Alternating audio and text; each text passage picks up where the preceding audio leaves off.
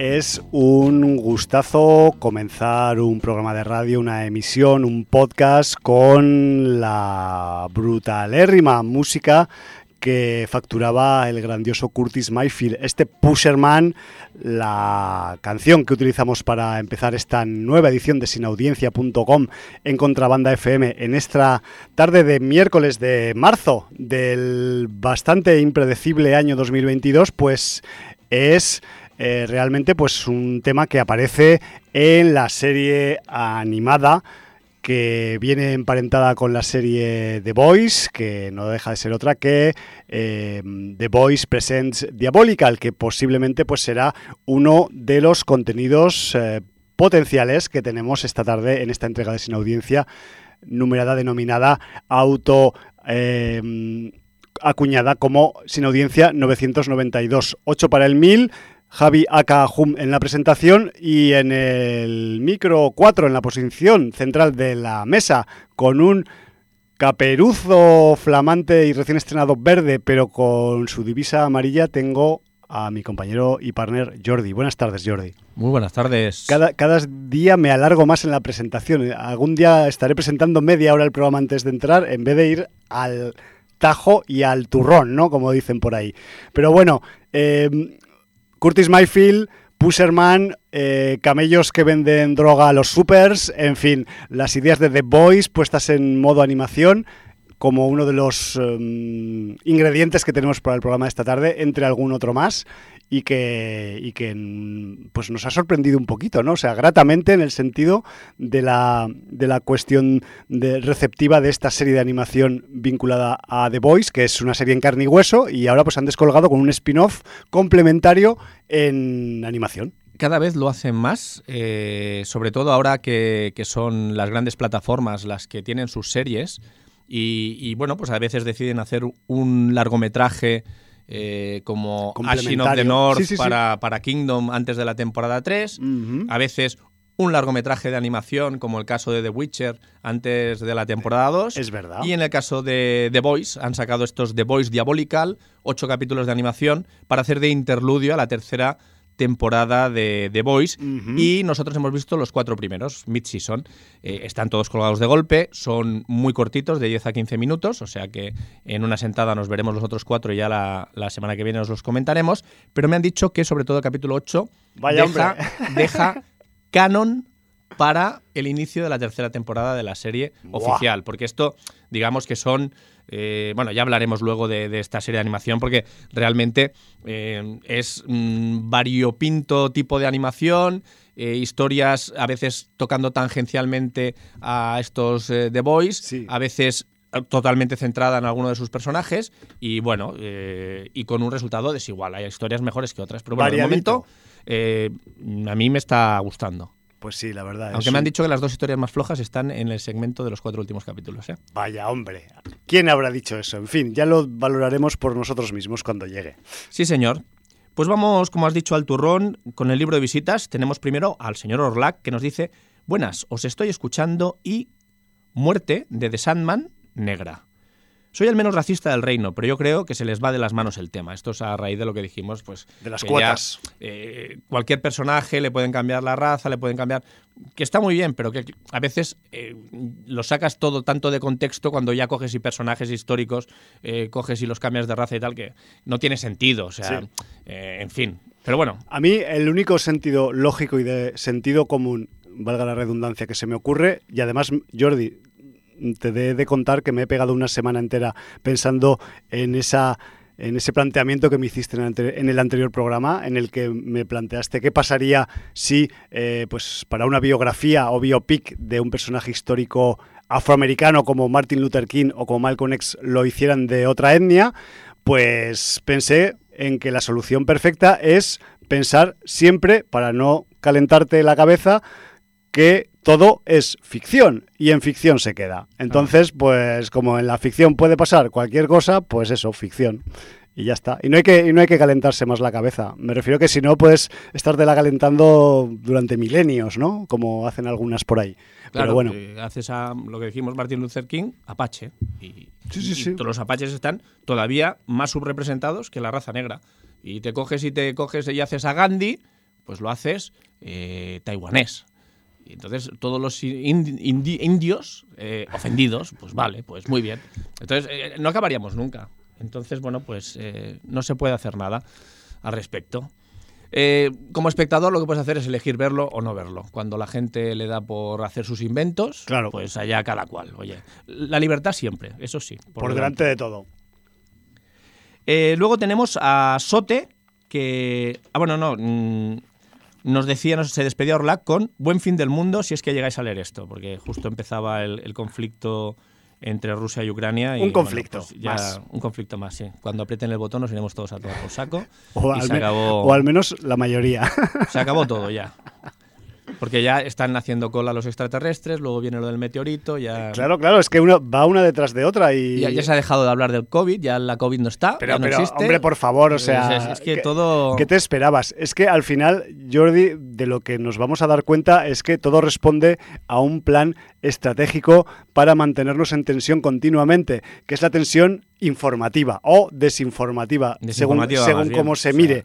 Porque esto genera pingües beneficios. Nadie se da cuenta que estar en tensión consumiendo información en las pantallas continuamente las 24 horas del día, eso pues hay algunos y algunas que se están llenando las buchacas con, con esta tensión.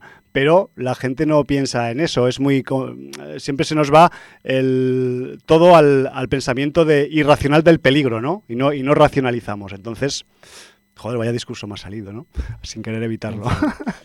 Eh, bueno, Pero bueno, que sí, que puede venir en sepáis cualquier que además eh, podéis ir a hacer ac- eh, haciendo acopio de muebles viejos y tal, porque el invierno que viene nos vamos a tener que calentar como cuando estamos en las cavernas, quemando madera dentro de casa, o sea que Bueno, unas chimeneitas ahí, un calentar y, y- iluminar también, porque Bueno, y a ver, que yo qué sé, a veces, por ejemplo, pues el- en el día a día, te ponen a prueba los electrodomésticos y también los, los eh, suministros de recursos energéticos, ¿no? Yo recuerdo recientemente que, y esto es una anécdota privada, pero eh, la voy a contar porque viene al hilo de la energía, ¿no?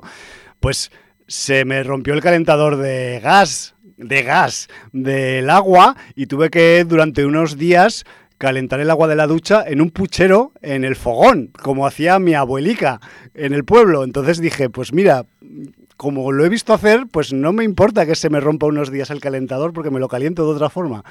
No hace falta hacer una hoguera, evidentemente, pero si hay que hacerla, llega el momento de tener que hacerla, la haremos, Jordi, no te preocupes. más que se te hubiera roto el plato y no poder poner vinilos. Ya, ¿sabes qué pasa? Que yo ahí tengo un seguro musical porque como no tengo solo un plato, pues hubiera puesto cualquiera de los otros dos subsiguientes que tengo. Míralo. Ahí te he visto.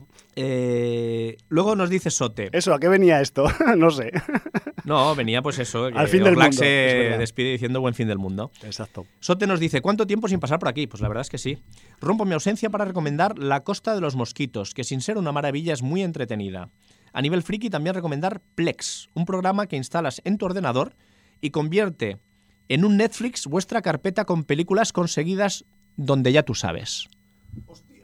¿Vale? O sea, coge, te las clasifica te la- y te- hace como una pantalla de presentación tipo Netflix. O sea, conviertes tu carpeta de, De torrents sí, y, sí, y emule en una, una plataforma de visionados. Que- pero qué, qué- qué- qué bonitos son algunos programadores, por favor. Plex, P-L-E-X, por, por si alguien lo quiere Apuntado mirar. queda. Sí, señor. Gracias. Y dice, y por último, y para muy cafeteros, Star Wars Forces of Destiny, cortitos de 5 minutos que se encargan de parchear los agujeros que tiene el nuevo canon Disney, eh, que ha salido ahora con Disney Plus o Disney Plus.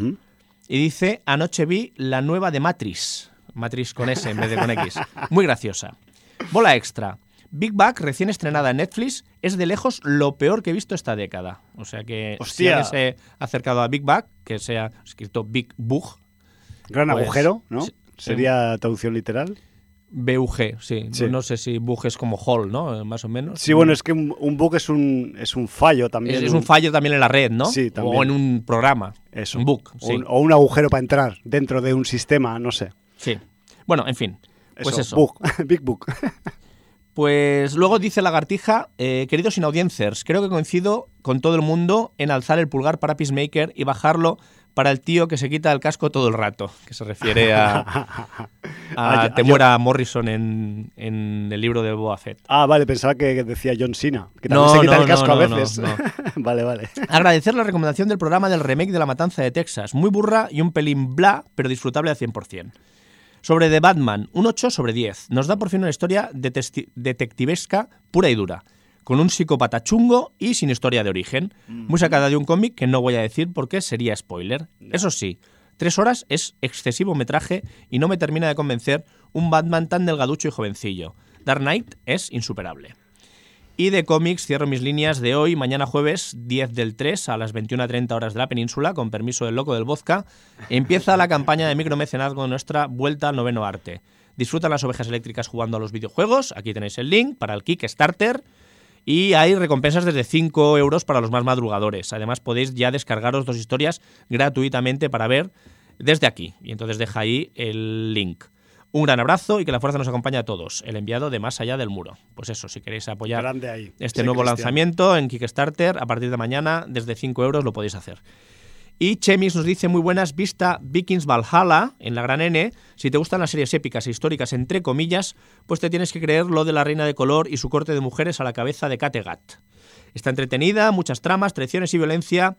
Eso sí, no, espire- no esperes el carisma de los personajes de la serie original y eso le resta puntos. Debemos decir además que la serie original de Vikings, de Vikingos, empezó en el canal Historia. Sí, Con señor. lo cual, la fidelidad histórica, sobre todo en las primeras temporadas, era brutal. Era muy en la navegación, en la manera como invadían, en los saqueos, en su religión pagana, etcétera, etcétera. Y bueno, pues eh, realmente eh, supongo que al ser esto ya un spin-off producido por la Gran N, pues todo ese espíritu histórico se ha dejado un poquito de lado en aras del espectáculo. Pues sí, sería por la ficción y el espectáculo, seguramente. Luego dice Fresh, una cinta de terror thriller donde tenemos a Sebastian Stan, nuestro soldado de invierno, haciendo un papel poco usual en él. Bueno, ya ha hecho en la serie de Pam and Tony- and Tommy de, de Tommy Lee Tommy con Lee la Pamela Jones. Anderson. Sí, sí, no, sí. Tommy Lee Jones no. No, Tommy Lee sí, Tommy Jones. el batería de Motley Crue. Vale, vale. Si ves una de las portadas que andan por la red, te imaginas algo de la trama. Se va un poquito de metraje, pero los dos actores principales están bastante bien y tiene su parte de sustancia, entretenida. Y No Exit, una película de Disney Plus que, a pesar de ser una película de poco presupuesto, con pocos actores y un solo escenario, funciona como thriller sin muchas pretensiones. 95 minutos que siempre ayudan y un par de giros de tuerca que sorprenden. Aquí la protagonista queda varada en una casa en la nieve junto a cuatro desconocidos. Y aquí comienza todo. Saludos. Bien, Pues bien. saludos, Chemix. Pues esto es lo que ha dado de sí la sin audiencia a través del libro de visitas. Y nos vamos a los estrenos de cine de la semana. Sí. Mucha película española, por cierto. ¿Mucha? ¿Cuántas? Eh, ¿10, 12, 20? No, no, un par o eh, tres. o cuatro. Y Disculpa el chiste malo, eh, por favor. Bueno, mm, una que no es. eh, que la dirige el George Wright, que es eh, la película que supongo es un biopic de Cirano, y estoy viendo eh, por aquí al Peter Dinklage eh, encabezando el reparto. Haciendo del mismísimo Cirano. Sí, que supongo ¿Qué? que hace de Cirano. Claro, claro. Como hizo en su momento Depardieu.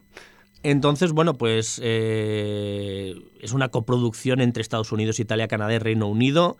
Y bueno, pues, eh, en fin, pues creo que además es musical, no tiene bastante... ¿Van a cantar también? parte de música, Pues si sí. Peter canta, yo quiero verla. Pone Sinfonía de emociones, música, romance y belleza en esta nueva Cirano. Pues bueno, Bueno. Quedáis avisados. Y también rompiendo un poco pues ese mm, esa- ese estándar, ¿no? De un Cirano que es poco agraciado por su nariz y aquí pues supongo que no es por su que estatura. no es que tenga poca nariz porque tiene bastante poquica el Peter Dinklage y más después de haber pasado por, eh, por Poniente, pero Aquí, aquí no, no lleva la cicatriz, ¿eh? Vaya hombre.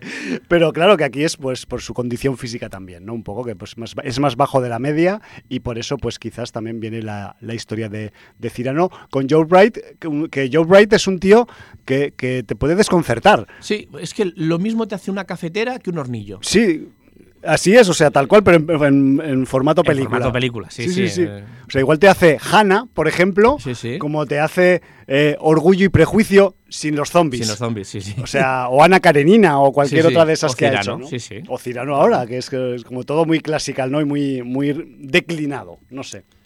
Si es declinado, es Cirano, me la agarras con la mano, ¿no? Porque- Hombre, con la mano puedes agarrar muchas cosas, sí, por supuesto. Eh, luego, antes de la que estuvo en todos los festivales y es la que hablaremos en último lugar, sí. eh, ¿Ha estado en festivales? Una, hostia, no sé Sí, cuál. ahora te- ahora te sonará. Es verdad, es verdad. Ah, amigo. Pero es que hace años que estuvo, no es que estuvo el año pasado, estuvo hace años. Tenemos por ahí una que se llama El Engaño, Sí. que está dirigida por Luis Prieto. Eh, tiene título anglosajón, eh, Shattered, porque la producción en, en teoría es estadounidense. Aunque bueno, eh, pues está dirigiendo el señor Luis Prieto, que yo tampoco sé si es hispano o español. A ver si me lo puedes mirar. Vale, lo, lo, cheque- Porque lo el, chequeo. el resto de- del guion y, y reparto son extranjeros. Eh, entonces- ¿Extranjeros o con nombres anglosajones, no, quieres decir? eh, está por ahí incluso John Malkovich y Frank Grillo. O sea que, No me jodas, Sí, hostia. sí. El engaño. Hostia, es El verdad, engaño, está Frank Grillo. Eh, ¿Qué tenemos aquí? Tenemos un thriller. Yo he leído la sinopsis corta y la sinopsis corta ya cuenta demasiadas Demasiado, cosas. ¿no? Ya. Entonces, diremos que hay un divorciado millonario que vive recluido en su gran mansión y conoce a una chica guapísima. A partir de aquí, si sabéis que es un thriller, pasarán cosas. Sí, sí, porque no hace falta ponerle más. En los, patele- los papeles protagonistas, Lily Krug, Cameron Monaghan y Sasha, Sasha Luz, aparte de los mencionados John Malkovich y Frank Grillo. Pues Pues Dime. he de decirte que nuestro querido Luis amigo eh, Luis Prieto, que es amigo nuestro desde hoy, es un tipo oriundo de Madrid con Z. O sea que Hoy va a haber muchas Zetas en el era programa español. también. Sí.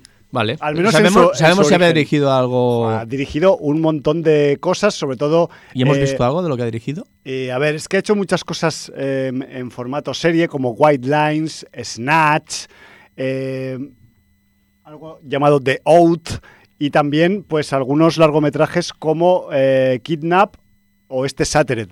Vale. Me refiero que el tipo igual es que pues ha Ya emigrado. se fue allí, se fue a ha- estudiar cine allí ha emigrado a. Anglosajonandia y ha hecho carrera allí. Bueno, sí, yo creo que, pues- que será la, la, mm, opción más fácil de su de su em, de su currículum. De hecho, él empezó en series con la mitiquísima Z Nation, dirigiendo algunos capitulillos. Sí, señor. Más Zetas todavía. ¿Cómo están las zetas? Es que me acabas de dar cuenta de que hay muchas zetas en los estrenos de esta Sí, semana. porque como decías tú, una película que estuvo en festivales, pero no de este año pasado, sino de hace dos. Sí, señor. porque es una película de 2020. Vaya plan. Llega por fin a la gran pantalla. Película de Javier Ruiz Caldera y Alberto de Toro. Malnacidos con Z. Eso. Eh, esa película eh, donde mm, los muertos de las trincheras de la guerra civil, supongo. Sí, del conflicto bélico en España resultante de un intento de golpe de Estado fallido por unos franquistas, sí, eso mismo. Pues eh, tenemos en el reparto a Mike Esparvé, Aura Garrido, Luis Callejo, Álvaro Cervantes, Manuel Morón o Daphnis Balduz, entre otros. Y se llegó a comentar aquí en Sin Audiencia. Eh, déjame que lo busque. Es Sí, que ¿no? como estuvo en Sitges 2020, posiblemente la hubiéramos comentado ya. Déjame que haga una búsqueda rápida. Pues venga, dale ahí. Ya Sí, tienes, mira, ¿no? resulta que eh, como estuvo en Sitges 2020, eh, la comentamos en el programa Sin Audiencia 919, un capicúa. Y además, creo recordar que en el mismo pack de aquel programa... Posiblemente comentáramos una de las mejores películas del año 2020, como fue la película del Brandon Cronenberg, hijo del Sí, Cronenberg señor, que papá. también estuvo en Sitges. Exacto. Sí, sí, sí. Y que cayó también en aquel programa. Que además ganó Sitges. Eh, Ganó varias cosas de Sitges. Sí, sí, sí. sí. Muy bien, pues eh, malnacidos. Entonces yo creo que no hay ningún Sí, bueno, nos, más a destacar. nos falta ¿Alguno una, nos falta la que voy a ver yo presumiblemente mañana en pase de prensa, porque eh, hay un título de acción y suspense también en estreno esta O sea, semana. Y he de decir otras, aunque sea solo por Remember, ¿vale? Ya, vale, Sí, dime, pues dime. eso, que se llama La Protegida. En inglés, The Protégé, que parece más algo en francés que en inglés, pero como lleva el artículo TH delante, entiendo que es anglosajón. Y aquí tenemos al señor Martin Campbell en la dirección, que Martin Campbell pues es también otro como el Joe Wright, que lo mismo te hace pues una cafetera que te hace una licuadora como que te mm, limpia el suelo con un sistema automático. Y es que este director neozelandés, con una larga carrera a sus espaldas, es capaz de hacer películas Bond como Casino Royale o GoldenEye, pero luego también puede hacer pelis castañosas como Linterna Verde, por ejemplo. O también una que comentamos en Sin Audiencia hace unos programas, que es El extranjero. Una película de- con un Jackie Chan crepuscular que ya comentamos en- también en un programa ya que es un poco crepuscular llamado Sin Audiencia 773. Madre mía. Para que nos entendamos, los crepusculares son los programas de ahora. O sea, Ya, los vale. más antiguos son menos crepusculares que los de ahora. Había más sol, había más sol en el sí, 700 sí. que ahora. Somos nosotros que nos vamos apagando. Mierda, mierda, yo pensaba que era al revés, que, No. que me, me encendía con los años. ¿no? De, de hecho, cada año me siento más encendido, no sé por qué. bueno, pues Pues eso. esta que- película han ido posponiendo. Yo no la tengo ni en la página de estrenos Ya porque ves. se tenía que estrenar en noviembre del año cambiado, pasado. han Lo, han ido veces, sí. aletargando. Como, Sí. como Morbius, por cierto. como Morbius o como la propia Na- Malnacidos, que Sí, esperaban, bueno, está dos años. que esperaban que se estrenara en algún momento de principios 2021. de 2021 Sí, y, y se estrena en principio al principio de, De 2022. 2022. En fin, un, un caos y una destrucción con la distribución de películas, con el con esto es evidentemente pues secuela de la pandemia y cosas de estas que han pasado en el mundo recientemente y bueno que la que la protegida es una película en la que vamos a encontrar un reparto muy suculento y crujiente eh, encabezado por Maggie Q Samuel L. Jackson y nada más y nada menos que Michael Keaton. Y es una historia que no voy a decir nada porque ya la sinopsis lo dicen todo, en la que hay espías, asesinos a sueldo muy así como muy certeros en su trabajo y gente que va dejando secuelas a lo largo y ancho del mundo con sus trabajos que luego pues se le pueden volver como boomeranes australianos. Te has quedado sin nombrar el cuarto nombre que me salía a mí. Ah, sí, vale, ya sé cuál es. Dilo tú, por favor. Está el padre pacificador, Robert Patrick. Está Mr. Robert Patrick ahí dándole duro. Y de hecho, pues seguramente le dará tan duro como el resto de veterans que aparecen en este reparto, que por lo visto pues es una historia que, que- en la que los veterans tienen bastante peso a nivel argumental. Muy bien. Pues nada, esta la tienes eh, para ver. Eh, sí, yo quiero ir a verla mañana, a, ver, si me dejan. Y si la ve- acabo viendo, pues la comentaré. La próxima semana, evidentemente. Pues mira, ahora voy con el Remember muy rápido porque ¿Es un Remember o es otra película que viene de es estrenos? otra película que viene de estrenos, pero eh, re- es rememorar tiempos pasados, porque sé que hay mucha sin Sí. audiencia que es fan de, de la gentuza de Yacas. Ah, vale, pensaba que ibas a decir de otra, porque hay otra película en estrenos que tiene algún componente mm, de género que no vas a querer nombrar, quizás, o no. Es, No es- sé, no- es una película que es de factura catalana. Es basada en una obra de teatro Sí. que el del señor Joel Joan, es la Escape Room la película, la nombro, ya está nombrada. Vale. Eh, es la adaptación de la obra de teatro a cine, ¿vale? Para quien la quiera ver. ¿Sabes qué pasa? Que yo quería nombrarla porque en todos los eh, sinopsis, reseñas y fichas que vienen, vienen, ¿sabes? Hay, hay cuatro eh, cabezas en el cartel. Pues en todos los sitios nombran a tres y se dejan a una. Entonces, sí. eh, la cuestión es que eh, mm, en todos los sitios eh, nombran a Joel Joan, a Paula Vives y al Iván Masagué, pero se dejan a la cuarta pata del banco, que es Mónica Pérez. que es mi prima Mónica Pérez, que es muy buena y muy graciosa y es una comediante de, de las más top que tenemos en este eh, sitio llamado Cataluña, España. Entonces, pues que, que... que- que Mónica Pérez fue junto a, a la señora esposa del señor André Buenafuente. Eh, exactamente. Una de las dos bailarinas que llevaba Rodolfo Chiquilicuatre en Por ejemplo, pues que era, era una Bueno, asidua eh, de los, asidua de programas del Terrat. de los gags de El gran Buenafuente. éxito de la temporada eh, que fue en estreno en teatro también del Terrat el año pasado, una de Exacto. las actrices O sea, principales. A mí me parece una, No, una, no, una trayectoria brutal. una Aquí en Cataluña la conocemos muchísimo. una comediante muy buena, una tía que hace, igual que la señora de Buenafuente, que, que no me sale el nombre ahora, Sí, es que a mí tampoco me sale, me sale muy mal porque Pero- no es señora D y menos Exacto. ayer fue 8M, o sea que simplemente estamos referenciando. Abril, perdón, Silvia. Sí, Pues tanto Silvia que- Abril eh, como Silvia, Mónica Pérez por sus propios méritos, son las dos, es. son muy graciosas siempre. A mí me hacen reír mucho y- Sí. y, quería... Además fueron pareja cómica, estaban ellas en Exacto. todas las salsas mucho tiempo. Entonces, pues aunque sea solo porque sale Mónica Pérez, tenía que nombrar esta peli, que ya Me a priori bien. por estar Joel Joan, lo siento Joel Joan, pues no me llama, porque es un tipo que no me llama. Bueno, mucho Joel Joan es el, el que ha hecho la obra, la ha dirigido en teatro, ha hecho la adaptación en cine, o sea que prácticamente es que Es una el película es el padre de todo, de la- del teatro y del. O sea, César lo que es del César. Luego que sea buena o mala, ni he visto la obra de teatro, ni he visto todavía la película, pero queda dicho. Tendremos que preguntar a los expertos en escape rooms para saber si la peli tiene nivel o no. Bueno, me callo ya, Jordi, te dejo hablar del, No, del pues, pues yo sé que hay mucha sin audiencia, que el fenómeno Jackass lo vivió. A mí me parecieron unos imbéciles de solemnidad antes y, y también ahora. Sabemos que el señor Johnny Knoxville o el señor Steve O luego han participado en otras películas haciendo otros Papeles. eh, papeles. Johnny Knoxville estaba en Polar, por ejemplo, sí, al principio de la película. es verdad que se cargan al principio, ¿no? Bueno, ahora has hecho un spoiler, pero sí. Eh, pero bueno, ahora vuelven con Jackass Forever, casi con 50 o con 50 ya cumplidos, haciendo las mismas gañanadas que hacían con 20.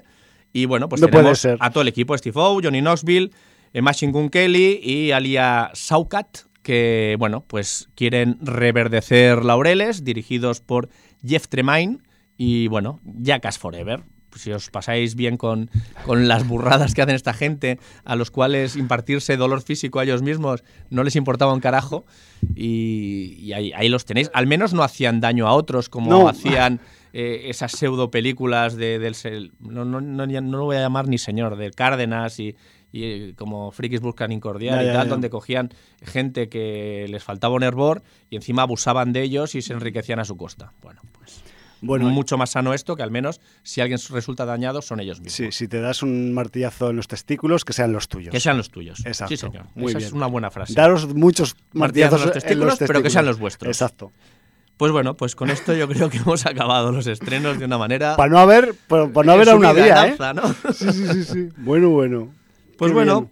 Pues ¿Vamos, ¿Vamos a destilar material o vamos, Vamos a destilar o vamos a dar alguna noticia antes para desengrasar un poco de bueno, los si quieres dar alguna noticia. Como quieras. Es que yo he visto una. A ver, suelo ver bastantes noticias al cabo de la semana, pero ninguna me ha llamado más la atención que esta que voy a contar. Y es que, claro, ya os podéis imaginar que cualquier cosa que tenga que ver con un tipo de Uruguay que se llama Fede Álvarez, pues siempre levanta un poco de expectación, ¿no? Pues es que nada más y nada menos, el, el otro día salió la noticia de que es el mismísimo y grandiosísimo Ridley Scott ha señalado con el dedo con su dedo acusador al uruguayo Fede Álvarez como sucesor en la franquicia cinematográfica de Alien.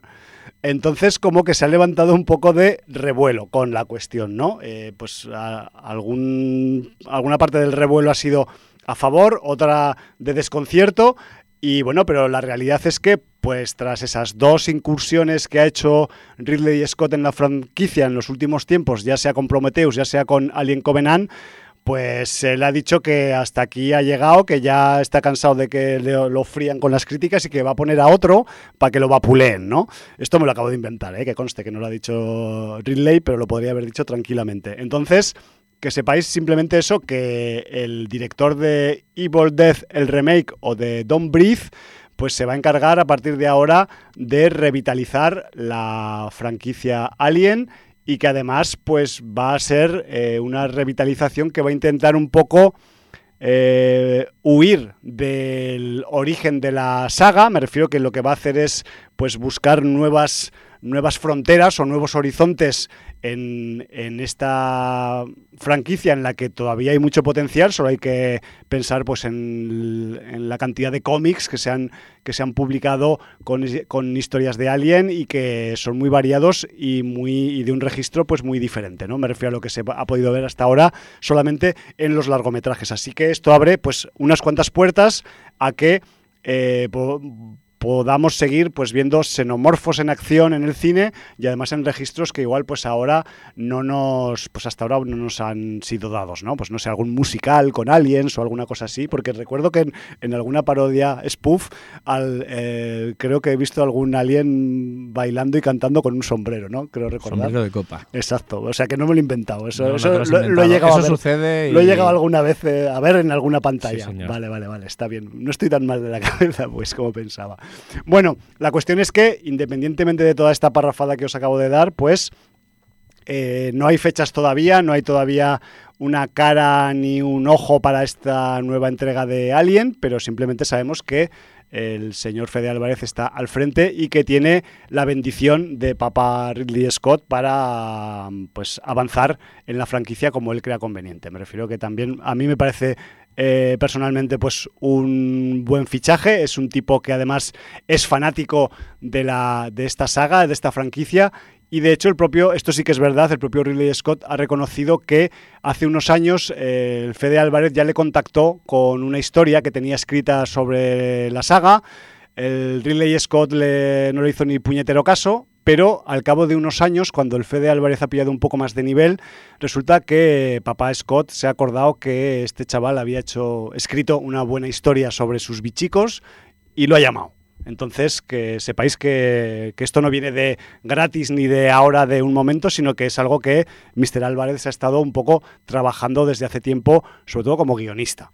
¿no? Así que, bueno, dicho esto, también os diré que eh, también se planea una serie de televisión con xenomorfos de por medio. Eh, esta sí que tiene eh, fecha prevista para 2023. Ya veremos a ver si llega y si las veremos con estos ojicos puestos en nuestras cuencas o con los ojos en la mano. Y, aparte de eso, pues nada, que yo a mí, a mí al menos la expectación que me ha dado esta noticia es para el lado positivo, hay otros que igual pues no les resulta tan positivo porque recordemos que también Fede Álvarez se ha encargado de hacer o de producir y guionizar, no de dirigir, pues esa nueva Matanza de Texas que pues evidentemente no es eh, la del original, pero ha creado cierta controversia. Pero hay gente que no le ha acabado de cuadrar el rollo. Entonces, pues como habrá también imagino y extrapolo puristas del universo Alien, pues eh, lo coja quien lo coja. A ver, mejor que las dos últimas que hizo el señor Ridley Scott, con un montón de incongruencias y, una dispersión mental absoluta, pues posiblemente lo haga.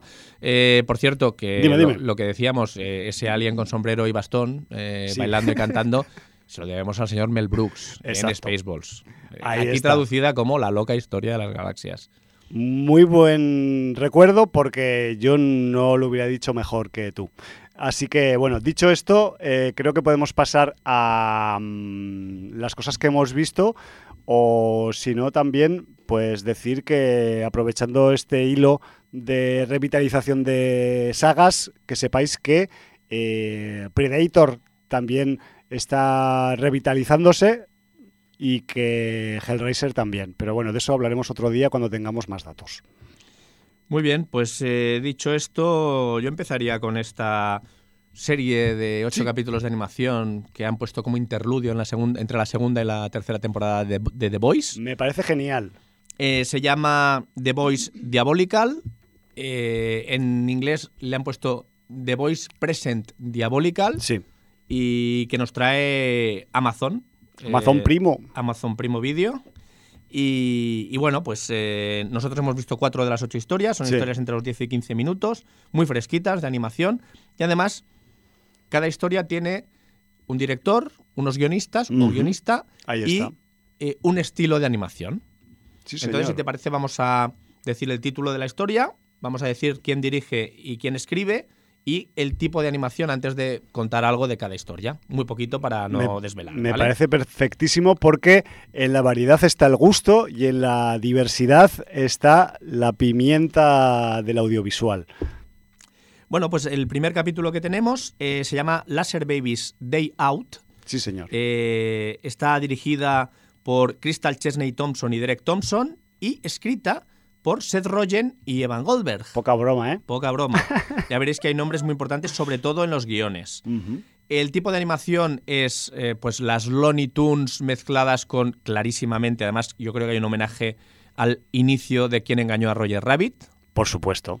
Y- Totalmente. totalmente. O sea, es Looney Tunes con superpoderes. Sí, y entonces, bueno, pues eh, no os vamos a contar mucho de la historia, pero a mí es una de las historias más hilarantes, Es muy divertida. muy, muy dinámica, muy divertida y muy bestia y gore. O sea, es- Es tiene un... gore y una sangre brutales. Y tiene un personaje delicioso que vais a amar y que además es abrazable y estrujable hasta límites insospechados, a no ser que le entre un estornudo. Por ejemplo. Pero bueno, ya dale tiempo al nuevo mutante de controlar su poder. Exacto, y además eh, un capítulo, este capítulo 1 de, de- de Diabolical, vamos a cortar el nombre con Diabolical a secas, en el que mm, no tenemos más que mm, onomatopeyas y carteles traducidos. Me refiero que si bajáis o miráis los subtítulos de este capítulo, mm, es posiblemente uno de los subtítulos que menos se usan de cualquier cosa que habéis visto en los últimos tiempos. Sí, porque juega muchísimo con el slapstick, con la imagen y La situación no es que sea de los cine mudo, personajes. pero prácticamente. Sí, Sí, sí. pues y mi- eh, rememorando un poco pues a ese estilo eh, Looney Tunes en el que pues algunos personajes no hablaban, solo hacían cosas, ¿no? Sí, y- y en sus acciones venía pues la parte cómica y la parte eh, transgresora, ¿no? Pues aquí lo mismo aproximadamente. Muy bestia, es muy bestia y además viniendo de quien viene la violencia en este capítulo, pues la verdad es que es un- una forma de empezar la serie pues mm, con mucho nivel y además repito, viniendo con el leitmotiv más adorable que os podéis encontrar en muchos capítulos. Y es, tiene un reverso, claro, porque si no, no sería The Voice.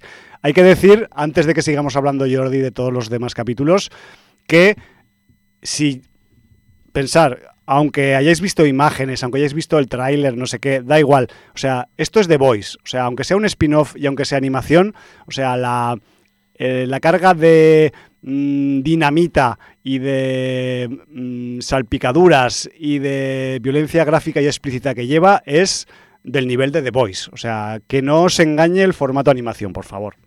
Dicho esto, podemos continuar. Vale, en este caso sí que podemos decir que la empresa Baucht es la responsable principal Sí. del capítulo.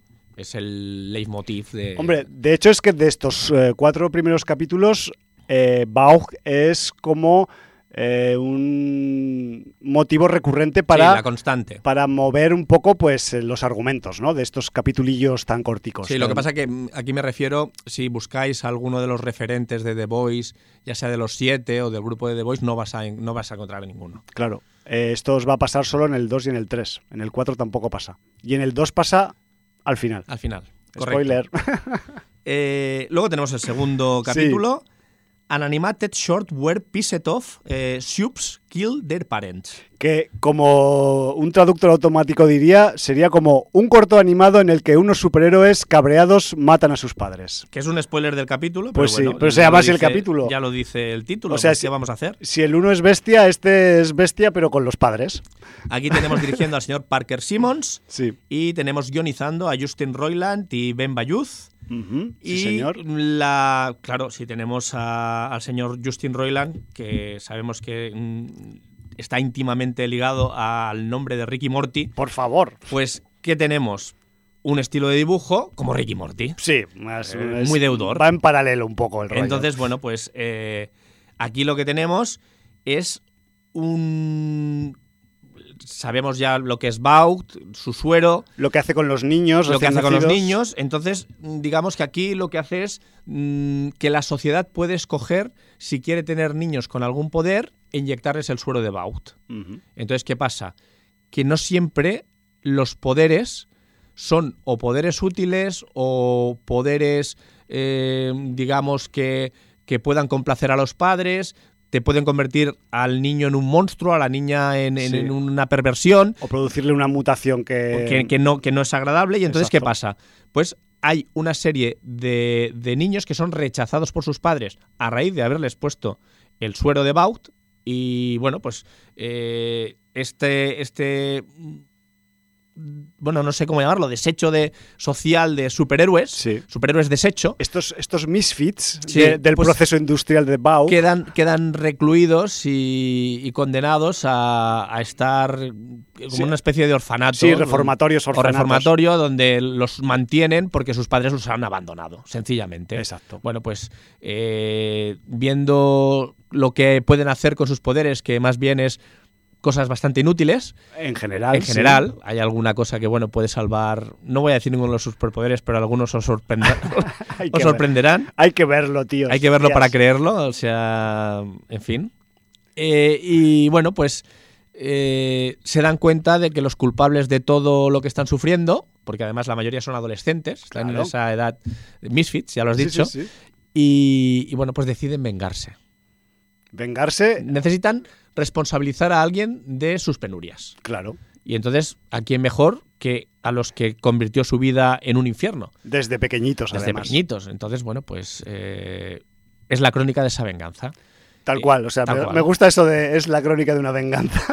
Y volvemos a tener gore, violencia gratuita, Pero- sangre pero- a raudales. Pero peor porque es contra Sí, tus padres. Sí, encima, claro, eh, aquí lo que estás haciendo son parricidios. Entonces, Total, bueno, o sea, pues, es, un, es una parricidio en serie. un poco, parricidio ¿no? en serie. Entonces tienes una serie de parricidas que deciden ejecutar a sus padres. Sí, muy, muy bestia también. O sea, si en el capítulo 1 tenemos eh, la, la infancia recién nacida como, como objeto de transgresión, aquí tenemos, pues eso, las relaciones eh, paternofiliales, ¿no?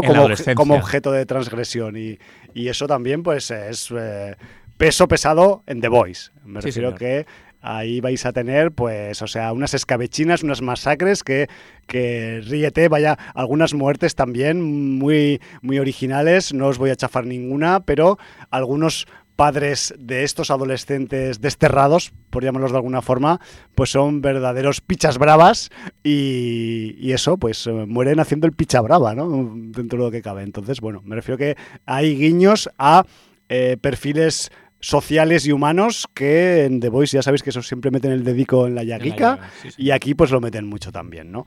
Además, aquí, y esto os voy a joder la sorpresa, pero debéis estar atentos y atentas al reparto de voces. Bueno, en todos hay que tener eh, atención sí, en el reparto de voces, pero es que aquí... Si lo ves en versión original, claro. Claro, por favor, o sea, ver siempre las cosas en, en VO, aunque sea de Amazon Primo. Y el rollo es que eh, aquí, por ejemplo, lo puedo decir, no puedo decir solo dos nombres, Jordi, es que no me sé más. Dile. Entonces, claro, aquí tenemos, en- no voy a decir en qué personajes, porque así también, si queréis, los podéis descubrir por su dicción.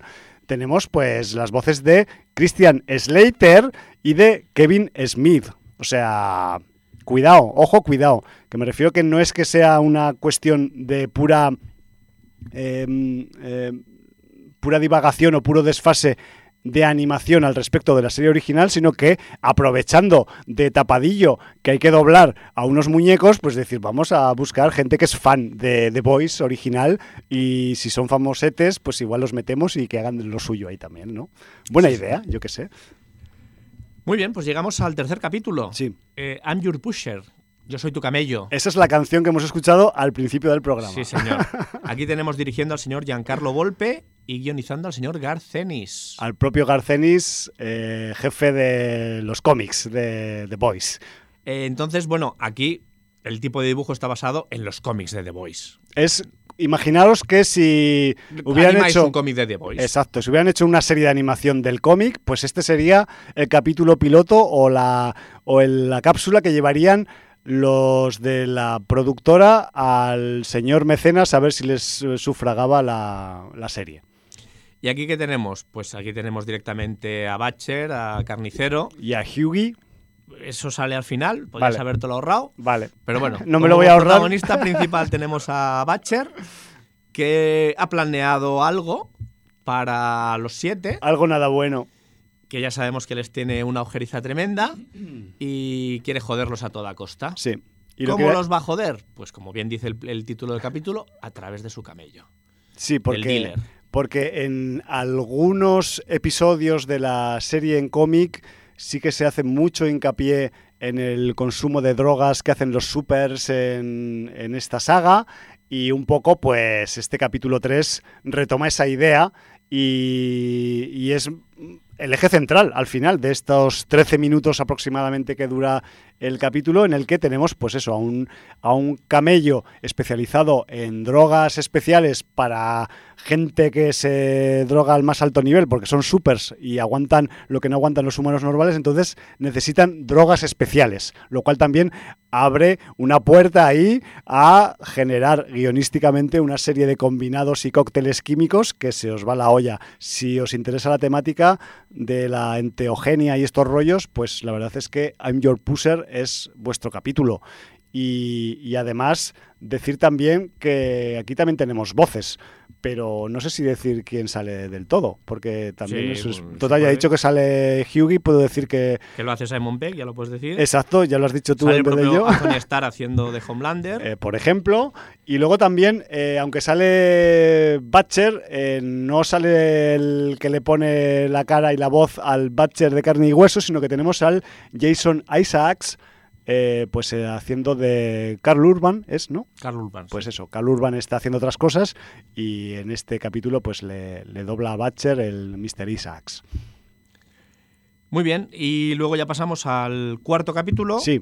Para mí posiblemente el más flojo, aunque tiene cosas que, que están bien. Sí, porque aquí lo que tenemos, igual que en el capítulo 1, es una eh, derivación temática conceptual de la serie que tiene que ver más con la propia empresa Baug que no con The Boys o con los superhéroes, sino con las aplicaciones o derivaciones que esta multinacional eh, tiene de productos para los humanos normales. Sí, Para a través de su suero original, pues correcto. Entonces, eh, el capítulo se llama Void in 3D. Sí. Eh, este 3D no es mm, en tres dimensiones, sino es el número del apartamento de este Void, que es una persona. Exacto. Y tenemos dirigiendo a Naz Godrati Azadi. La historia es de Elliot Glazer y Lana Glazer. Y bueno, pues eh, esta es una animación entre la animación francesa de, Sí, de bande dessinée, un Sí, poco de, un poco de bande dessinée. de álbum francés, ¿no? De Y luego tiene esa reminiscencia a la animación Disney de 101 Dálmatas. Eh, 101 Sí, es Dálmatas tiene esa animación un poco sucia, descuidada, porque se dieron cuenta de- del grandísimo coste de producción que tenía Disney eh, con, sus, con sus producciones. Y era porque los dibujantes tenían un trazo muy limpio, luego venían los entintadores y, y entonces, bueno, pues claro, hacer un minuto de animación era costosísimo. Entonces, ¿qué vieron? Vieron que los entintadores eran capaces de dibujar muchísimo más rápido, con un trazo mucho más sucio, Claro. un poco más descuidado, Menos definido. menos definido, pero eh, claro, con, con una animación mucho más dinámica, un coste mm, mucho más barato, que claro, cuando hablas de término coste, pues eh, de alguna manera se le iluminan los ojos con el símbolo del dólar a cualquier productor. Exacto. Disney no era una excepción. Pues no. Y entonces, bueno, pues eh, de ahí salió esa animación tan dinámica, tan curiosa, pero tan, tan sucia, con trazo tan poco definido, de 101 dálmatas, que luego a la larga fue un éxito, porque realmente sí, totalmente. eh, fue una cosa súper novedosa, eh, ese estilo más descuidado pero más dinámico le dio esa característica especial que no tienen otras películas de Disney. O sea, Sí, es que le, le puedes asociar una, im- una imagen diferente a, Claro, esta- ya, a ya este tiene, título. ya tiene un rollo bohemio en sus personajes, Claro. pero también es un rollo bohemio en la animación, ¿no? Mm, Como más descuidada, Lo no, veo, lo no- no veo. de una gran productora como era Disney. Entonces, bueno, pues eh, tanto lo que es eh, la animación francesa como esos 101 dálmatas quedan reflejados en esta animación de este Void in 3D. Y yo no contaría mucho de la historia. No. Mm, es el típico chico conoce a chica, pero con la perversión de Baute por medio. Sí, y con una ácida crítica eh, dentro de este capítulo en todo lo que tiene que ver al ego humano relacionado con las redes sociales y con la reubicación de inventos industriales eh, elitistas para la población común, ¿no? Correcto, de, de hecho mm, tiene... eh, se puede emparentar bastante directamente con el capítulo 1 de la tercera temporada de. Black Mirror, que se llamaba No Dive, eh, que dirigió el señor Joe Wright, precisamente, Joder, que mira, sale en todos lados. Sale dos veces y hoy. si no me equivoco, protagonizaba la Bryce Dallas Howard. Y fue un capítulo que yo creo de los mejores de la tercera temporada y reflejaba perfectamente la adicción a las redes sociales que tenía la gente y en este caso ya cuando las redes sociales se habían apoderado de la sociedad de una manera tal que la calificación que te dieran los demás a través de la red social podía definir tu vida en cuanto a en qué vecindario podías residir, a qué servicios podías acceder, a qué restaurantes o bares podías entrar, Ya tu clase social, todo acabaría definido por la calificación que te dieran los demás en las redes sociales. Qué miedito, ¿eh? Qué miedito. Bueno, gran pues, capítulo, gran pues capítulo. esta- este capítulo 4 de The Voice Diabolical va un poco por ahí, no igual tan radical, pero, pero, No, pero, pero sí que hace, hace sí. mucha sangre con el tema del, del ego y, de, y del postureo y, del, y de figurar, ¿no? Y de salir en los sitios y de que te digan que majo que eres simplemente por estar cagando, por ejemplo, ¿no? Yo qué sé. Y luego a mí, eh, ese final me ha dado una pequeña brizna, Sí. que a lo mejor solo ha sido a mí, pero ahora te lo digo, a ver si a ti también te ha pasado, a desafío total. Mm, pues es que a verla ahí la creo, ¿eh? Vale, lo dejamos ahí, Sí, sí, no sí. quiero Hay que más. Eso se tiene que descubrir de Sí, todas formas. sí, sí, Sí, porque igual es, eh, es una coincidencia solamente. a lo mejor. No lo había visto por ese lado, ¿eh? pero bueno, sí. Sí, ¿por qué no? ¿Por qué no? Claro. Sí, sí, sí. Y además eso es... eh, Quizá también a los serrano. En, cuan- en cua- en cuanto a temáticas... En cuanto a temáticas, Desafío Total y este capítulo 4, pues eh, tienen algunos elementos comunes. Bueno, Y ya está. Pues ahí lo dejamos. Sí.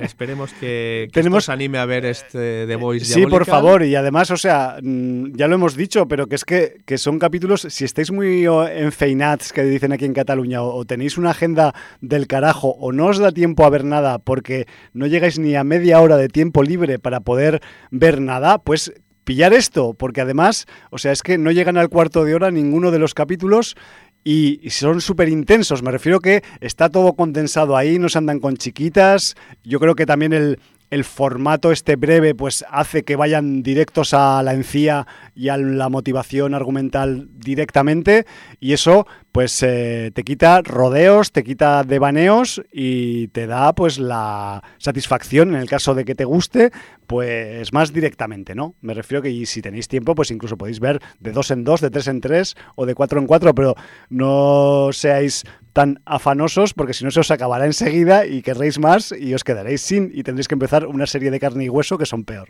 Pues sí, señor. Eso. Dicho esto, eh, bueno, vamos a, a pasar a una producción que también Sí. estuvo en festivales eh, este otoño caliente. El otoño caliente de 2021, o sea, más caliente no pude estar, Jordi. Yo tuve la suerte de verla en el Terror Molins. Yo he tenido la suerte de verla justo para traer a este programa, o sea que la vi el otro día. Pero bueno, Suder es muy grande. Y bueno, pues tenemos eh, aquí una producción de lo que sería mm, una película de segmentos. De seg- una, De una- capítulos. una antología Correcto. Que, que además está eh, enfocada al estilo del metraje encontrado. En este caso, grabación en casete eh, de los 90 encontrada. Sí, de, de hecho, eh, viene de una saga que ya tenía tres, Tres películas entregas, anteriores, sí. que era VHS, Sí, y esta es VH VHS 94. eso. Que Y entonces, bueno, que pues- supongo que han querido un poco eh, pues dimensionar o focalizar el momento en la línea temporal en la que ocurren las cosas que en las otras igual pues no estaba tan puesto, ¿no? Sí, correcto. Eh, ¿Qué tenemos? Pues como suele suceder en estas, historias, en estas historias segmentadas, tenemos una historia que sirve de hilo conductor Sí. de, de cómo se van encontrando las cintas y qué hay en cada cinta, y cinco historias dentro de... Sí, si contamos la bueno, si contamos la que, la que hila, son cuatro historias y la que hila. Sí, y si contamos el comercial, pues hacen seis. Porque Bueno, hay un pequeño, Hay un pequeño comercial, sí. un pequeño comercial que también tiene eh, un director adscrito a él. Correcto. Entonces, bueno, pues eh, si quieres hacer tú la presentación de los directores y vas diciendo los capítulos y vamos comentándolos. Sí, por favor, porque además, o sea, yo, o sea, os he de reconocer que soy muy fan de la VHS segunda parte, que tiene varios segmentos eh, que son muy top. Y eh, también os he de decir que me salté la entrega número 3, la de VHS Viral, que por alguna razón pues se me coló por, por mi parrilla de visionados y, y he accedido directamente a esta mm, cuarta parte sin saber si va a tener pues el nivel más bien discreto que dicen que tiene VHS viral o si va a encontrar algo equivalente pues a la segunda parte que eh, pues rompiendo esa norma de que las segundas partes pues eh, a veces no merecen la pena pues en VHS 2 hay algunas posiblemente de las mejores historias o segmentos de toda la de toda la genealogía de VHS no dicho esto os diré que eh, bueno, que la- el hilo conductor, la historia conductora que, que une a todos los demás segmentos es la historia Holy Hell, como algo así como pues infierno sagrado o algo así, y que está dirigido por Jennifer Reader y eh, os diré que simplemente pues eh, esta historia que hila a las demás se centra en un equipo de operaciones especiales, de unos SWAT, que entran en, un, en una nave industrial en la que supuestamente pues, hay eh, gente aglutinada de algún tipo de secta oculto en la que mm, tienen que ver algo las cintas VHS y los visionados que te dejan con los ojos en la mano. Literalmente. Tal cual, tal cual, o sea, y no me lo estoy inventando, ¿vale?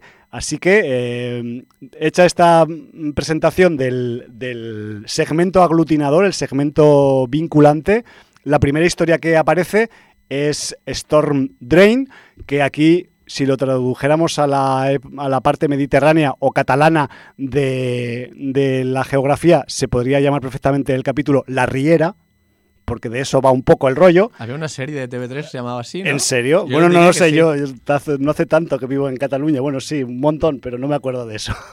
Yo diría, ¿eh? No- Vale. Bueno, pues este Storm Drain, que es, no deja de ser pues el, el- el- el típico tubo de desagüe de tormentas que hay eh, al final de muchos sitios donde hay que drenar las aguas subterráneas y de lluvia y esas cosas, pues bueno, es lo que da, es el elemento que da título al, al- al segmento y está escrito y dirigido por eh, Chloe Okuno. Y en este capítulo, pues eh, la excusa para el metraje encontrado, pues son grabaciones de reporteros de televisión que están pues cubriendo una curiosa mm, llamaríamos leyenda urbana de un pueblo en la que pues dicen que hay un hombre rata en las cloacas, ¿no? Que es eh, pues la típica eh, mm, leyenda urbana noventera de cuando no había internet y no se podían comprobar las cosas si eran mentira o mentira y, y bueno pues eh, la reportera en este caso y su camarógrafo pues se ponen a cubrir la noticia de esta leyenda urbana, pero su jefe les dice que se tienen que mojar y que no se pueden quedar en las puertas de los tubos de drenaje de alcantarillado, sino que se tienen que literalmente meter en las aguas fecales para buscar la noticia. Entonces, ellos, como son buenos empleados, le hacen caso y se meten por esos tubos de drenaje buscando qué puede haber de verdad o de no verdad en esa leyenda urbana del hombre rata. Yo creo que hasta aquí ya está bien decir, Está ¿no? La bien. cosa. No hay que contar más cosas. Un capítulo que no está mal, que tiene... Curiosito. Curiosito, sí, yo creo que Curiosito es... Sí, porque además es uno de esos capítulos que eh, a mí al principio mm, dije, "Buh, esto es que, que- que poca química, que no sé qué, a ver cómo va, a ver cómo va. Pero claro, llega un momento que el capítulo se vuelve de poco interesante a muy interesante. O sea, me refiero que, quiero decir con esto que debéis tener con él un poquito de paciencia hasta Sí, porque es un increscendo. Sí, va un poco para arriba y luego, pues luego además cuando llega el crescendo que dice Jordi, pues la verdad es que se desmelena bastante, ¿no? Me refiero a nivel argumental, a nivel de mm, también algunos maquillajes, algunos efectos especiales. Y si habéis visto algún VHS, sabéis que aquí cuando se meten en la harina del género se meten hasta las cejas. Me refiero que en ese aspecto vais a tener pues lo que creo que podéis esperar de un segmento de VHS si tenéis experiencia con ellos. Y, y bueno, que tengáis suerte investigando la leyenda del hombre rata. Yo qué sé. Pues sí, señor. El siguiente corte, si no me equivoco, es de Empty Wake, de Simon Sí. Barrett. sí, que es como el. Guioniza y dirige. Es el eh, velatorio vacío, ¿no? Se llamaría, o el velatorio que no hay nadie. Sí, sí. Y, y bueno, pues es que este, este segmento, que, es el de la funeraria, yo lo llamo el de la funeraria aquí en la chuleta, y es un segmento que, en el que tenemos pues a una, a una currante de una funeraria en la que pues tiene que hacer de anfitriona de un velatorio de alguien que ha fallecido recientemente y que se hace de madrugada el velatorio. Entonces, eh, a pesar de que fuera están cayendo rayos y centellas y de que la luz va y viene y que se oyen ruidos en, en- en la funeraria, ¿no? Porque ella está sola en la funeraria y el cadáver que se tiene que velar. Pero claro, no viene nadie, no viene nadie. Y, dice, y la tía pues empieza a pensar que, es, que este trabajo es un timo, ¿no? O que, o que el velatorio es un es que timo. se puede decir directamente, el muerto era una persona bastante odiada, Sí, nadie eso, lo apreciaba, eso debía ser. Y además es que el tiempo es un tiempo de perros. Entonces, eh, si muere alguien que nadie aprecia y por el que nadie se interesa, y encima tienes una tormenta, parece la tormenta del siglo, pues claro, eh, estás prácticamente a solas con el muerto. Exacto. Y pueden pasar cosas. Que a lo mejor sí que viene alguien a velar. Pues sí, claro, a ver, o sea, es que de- por, por muy malo que fuera el muerto, seguro que viene alguien a comprobar que se ha muerto de Por verdad. ejemplo, por Porque- ejemplo, porque, esto muera tan odiado. Esto ocurre en la realidad, así que... me Y para eso te acercas aunque estén lloviendo y cayendo chuzos de Exacto, punta. o sea, yo me quiero asegurar que este pavo se ha crujido cuando se ha caído de donde se ha caído. Pues tienes que ir ahí y mirarlo, y abrir la tapa y decir, pues sí, mira, está apencado, que se joda. Bueno, pues que sepáis que en este capítulo del, del velatorio vacío, el de la funeraria, la excusa para el metraje encontrado, pues, es que la funeraria ofrece un servicio a lo- en los funerales de eh, grabar a las familias eh, cómo ha ido el- la celebración del, del velatorio o Si del se han funeral. aproximado gente a velar al muerto, Exacto. si no, entonces se graba todo. Entonces, por eso queda grabado, pues, en esta historia todo lo que pasa de noche en la funeraria con esta chica que se, la dejan sus jefes ahí poco menos que a su suerte en, el- en la funeraria para velar a un muerto, ¿no? Lo que sí os puedo aventurar es que lo que empieza como algo muy thriller y muy tensionante, Sí. luego se convierte un poco en una visión del Romero más gamberro.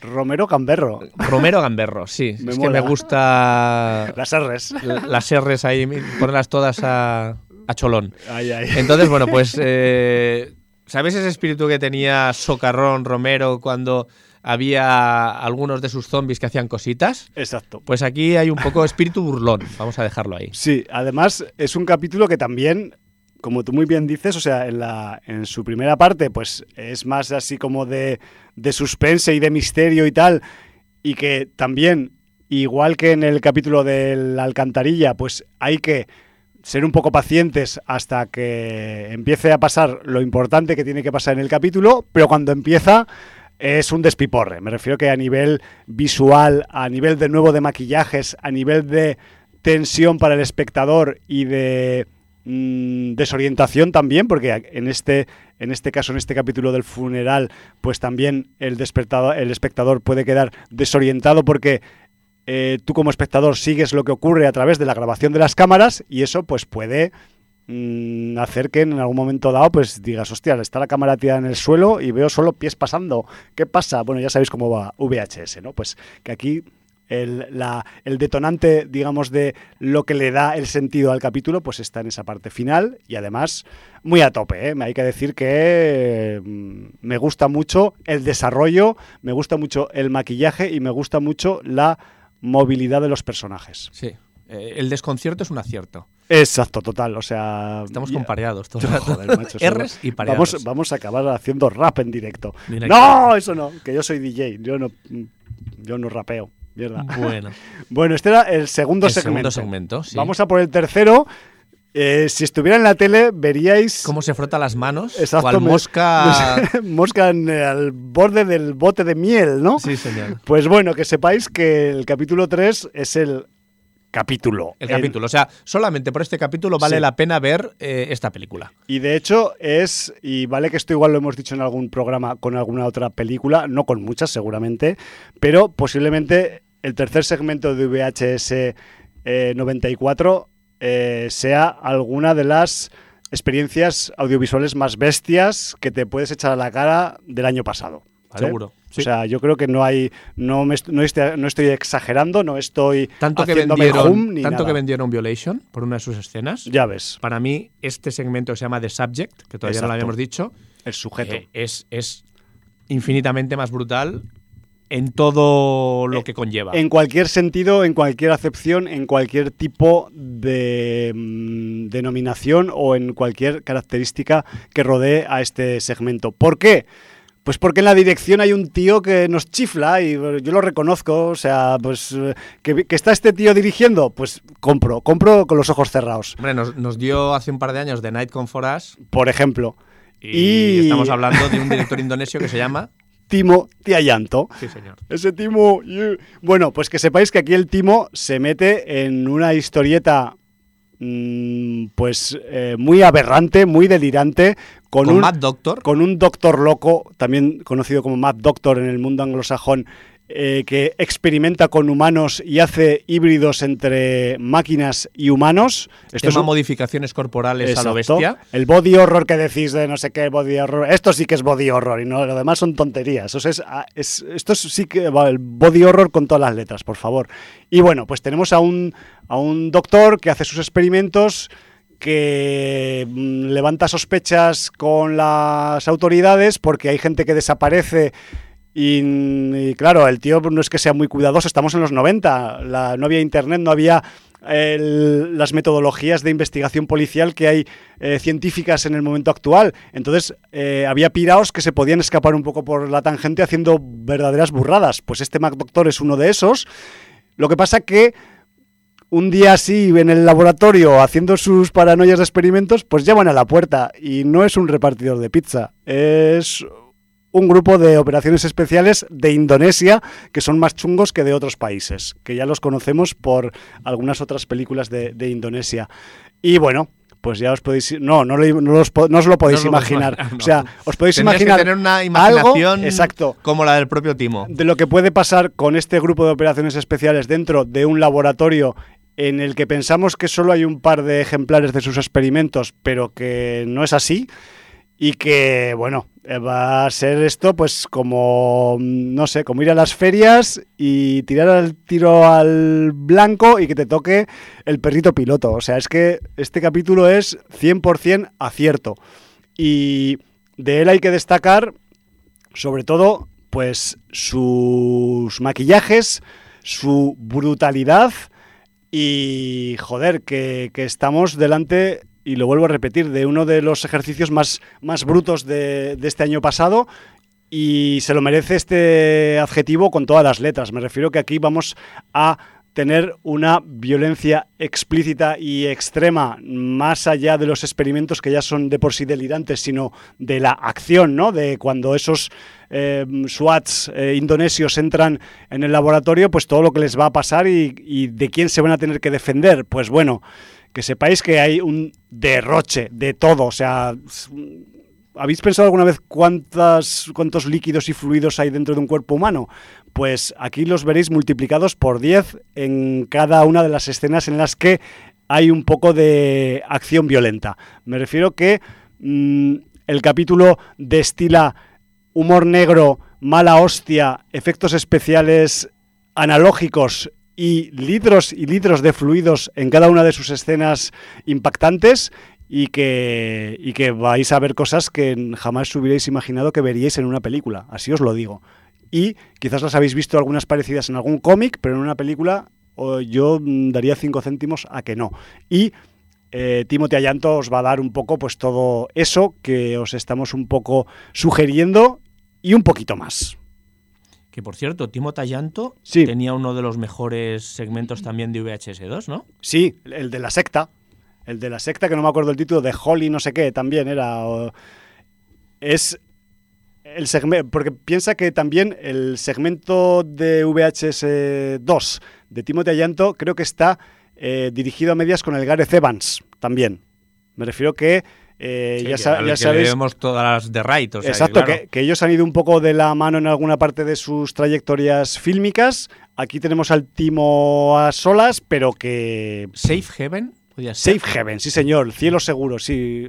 Ese es el capítulo, el segmento del que yo siempre intento... Sí, unos reporteros están filmando el documental de una secta. Exacto, que entran, entran en una secta en Indonesia que tiene una gran finca en medio de la selva con las cámaras un poco así en plan de tapadillo a ver si descubren los trapos sucios de la secta y lo que descubren es otra cosa. Pero bueno, hablamos de ese segmento ya hace tiempo porque creo que además este VHS2 no sé si es de 2012 o por ahí, Sí, o de no, no, 2014. está reseñado como hace refiero 10 años casi, que hace, sí. que hace la tira del rollo, pero eh, en, este, en este segmento de 2021 de Subject, pues rezuma un poco ese espíritu cabrón, porque se dice, hay que decirlo con todas las letras, cabrón que tiene Mr. Tiayanto, pues para tratar un poco esta historia enloquecida, delirante, desfasada, esplaterística y que rezuma gore por los cuatro costados, por las cuatro esquinas de la pantalla. Yo no sé qué más decir, que la tenéis que ver, aunque sea solo por este segmento.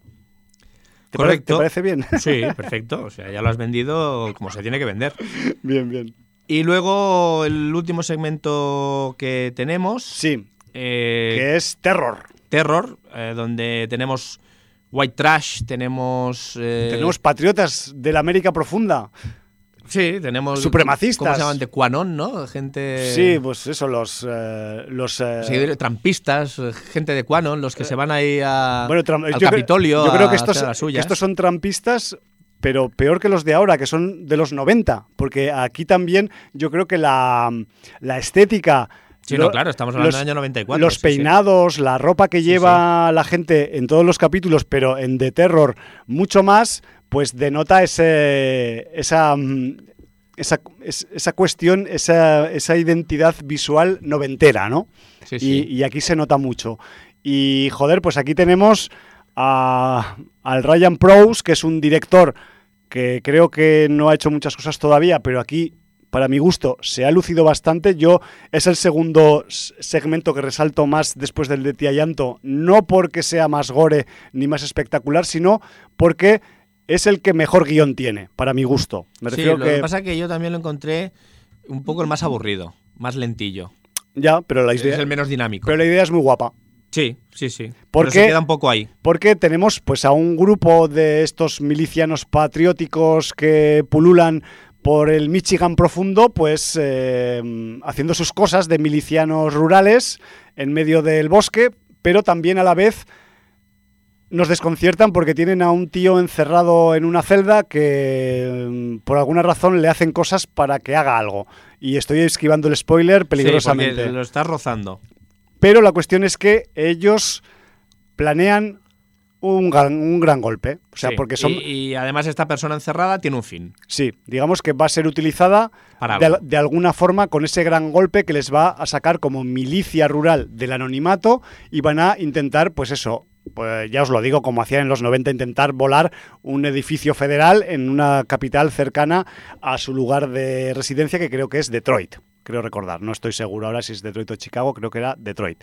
Pero bueno, ¿Aquí qué ocurre? Pues que lo que tenemos es eh, como excusa de la grabación, que por cierto, del Timothy no hemos dicho que, el, Mad Doctor documenta sus experimentos eh, con cámara de vídeo. De ahí viene todo el rollo del metraje encontrado. Aquí en Terror pues lo que tienen los eh, milicianos supremacistas es pues a otro camarógrafo que les ayuda a plasmar en imágenes sus gestas por si acaso ellos pues eh, resultan malheridos o fallecen en alguna de sus acciones patrióticas, ¿no? Me refiero que esa es un poco la excusa para que haya metraje encontrado en este en este segmento y, y joder, que, que, a mí el retrato humano que hace me parece muy bestia a nivel de mmm, retrato, perfil psicológico de, de, estos ciudadanos, por llamarlos de alguna forma, de, la, de los Estados Unidos profundos que dan más miedito que cualquier otra cosa de ficción que te puedas echar a la cara, ¿no? El capítulo es más tranquilo y además viniendo del capítulo 3 pues evidentemente cualquier cosa te puedes saber a poco porque, de un festival porque, y... porque, después del, del eso del, del, subidón que te pega el Mad Doctor de Tía Llanto pues cualquier cosa te sabe a poco no entonces hay que también es intentar ser un poco equidistante con, con, este capítulo final, ¿no? Aunque luego tiene eh, queda todavía pues el cierre del segmento que sí, los que ahora aglutina. hablaremos del segmento ¿Sí? que, que, une todo, sí. Y que bueno, pues ya os digo que a mí, o sea, aunque sea más pausadito y tal, a mí la idea que mueve el guion me parece muy guapa. Y de hecho, cuando acabas descubriendo en qué consiste, porque, porque estás desconcertado a la mitad del, cap, del episodio, capítulo, sí. pensando en decir, pero estos, estos gañanes que están haciendo, pues si no saben hacerlo con un canuto y están aquí, no sé qué, que, que, ¿cómo van a hacer esto? Y resulta que sí, que es verdad, que, que bueno, que hay que ver el capítulo para saber cómo van a llegar a eso, sí. a eso que quieren hacer. Lo ¿no? que pasa es que yo creo que le da muchas vueltas ya. hasta el desenlace. Sí, que es un poco, claro, es un poco ver, día de la marmota. Claro, poco, le, le, le le lastra muchísimo ir después del capítulo de Tiallanto, sí. pero es que encima la misma historia se lastra con una repetición excesiva o, o unas vueltas argumentales. Sí, un ciclo que ocurre sí, continuamente. Eh, que, que, que, no es necesario alargarlo tanto. Sí. Porque la resolución luego ya lo explica todo y está muy bien. Y yo creo que le lastra un poquito eso. Dicho eso, a mí el que me parece porque claro, le, hemos dejado todo que está bastante bien y está bastante uh -huh. entretenido, pero tiene un, un, lastre, que para mí es el capítulo que une todas las historias, eh, firmado por Jennifer Reader, que la verdad es que me parece bastante tonto. Para mí el comportamiento de algunos de los agentes no es demasiado natural ni lógico. Para mí me parece totalmente desaprovechado. Y encima al final, yo es que no compro nada al final.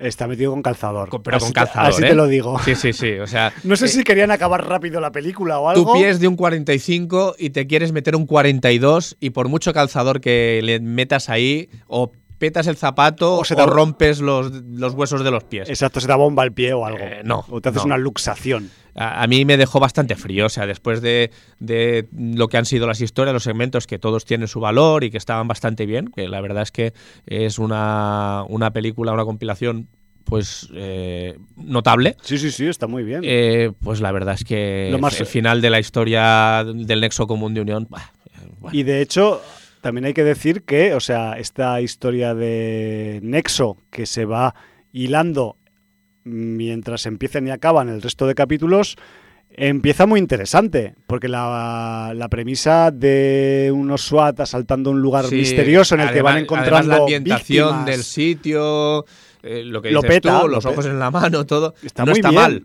pero es, está muy desaprovechada y con un final que, que yo no sé si es que no sabían cómo acabarla.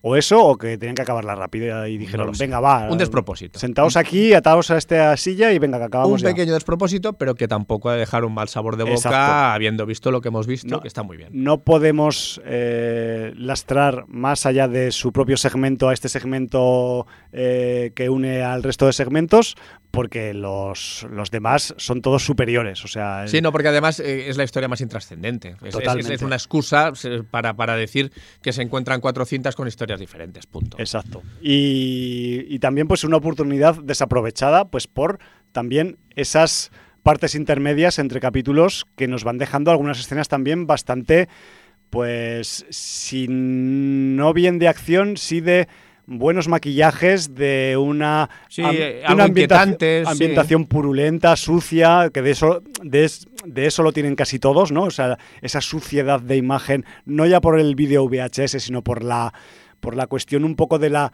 roña de algunos personajes que aparecen en todos los segmentos, pues en el segmento aglutinador también, también existen y la verdad es que pues es una penita porque yo esperaba cosas de él y joder, pues que, que es la única eh, parte, digamos, un poco en contra que le podemos poner a este VHS 94, ¿no? Porque el resto está de mitad para arriba, Sí. independientemente del, del autor o autora que haya hecho el, el segmento. Así que si no la conseguisteis ver en los festivales, pues y además pues queréis repartir vuestro ocio o vuestros visionados también por partes como, como con Diabolical de The Voice, pues aquí igual un poquito más largo, pero tenéis historias que tampoco son muy largas y que tienen mucha sustancia independientemente. Correcto. Pues con esto concluimos nuestra review de VHS 94. Sí, señor. Y... Que hagan más, por favor. Sí, ¿no? Directamente. Sí, sí, sí, si son de este mismo rollo, a mí me, a mí me va bien. Yo las, las, mm, me las eh, trago con mucho gusto, aunque quede feo decirlo así. Eh, ¿Cómo estamos de tiempo? Nos cabe algo que podamos deglutir y fagocitar en 10 minutos, o 9, para ser más exactos. Vale, pues vamos a meter esta Violation, porque ya como hemos hablado de, para Sí. nosotros, una de las escenas más brutales de 2021 que salía en este, en este segmento de Timothy Ayanto. Sí, en The Eh, Subject. Pues se vendió mucho una película canadiense que a pesar de 2020 estuvo en los, festiva- en los festivales de, de cine de terror y de género en El 2021. El año pasado, sí, señor. Eh, la película se llama Violation, está dirigida por eh, Dusty Mancinelli y Madeleine Sims-Fewer, que además guionizan y además Madeleine Sims-Fewer es la protagonista de la cinta. ya ves. Y bueno, pues eh, realmente es una película de empoderamiento femenino, A priori. a priori, traspasando todos los límites, obvio. Eh, tema violación. Sí, es que es el título se llama. Claro, quiero decir, no estamos haciendo ningún spoiler. La película es- se llama Violation. Podrían haber puesto otro título un poco más amagado, ¿no? ¿Vale? no, Entonces, no, no estamos tampoco aquí destripando nada, ¿vale? No, no. Y de hecho, Pero- pues estamos eh, juzgándola también por eso un poco también, ¿no? Por llamar Sí. la atención antes de empezar a ver la película. Eh, en cuanto empezó a ir a festivales esta película, todo el mundo habló de una escena que era la quinta esencia del, del terror verdadero, de- del, del horror natural, de, de- lo que puede hacer el ser humano. No han visto a Tía Llanto. Ah, bueno, ni Tallanto, ni han visto Martyrs, ni, ni han visto al Interguer, ni.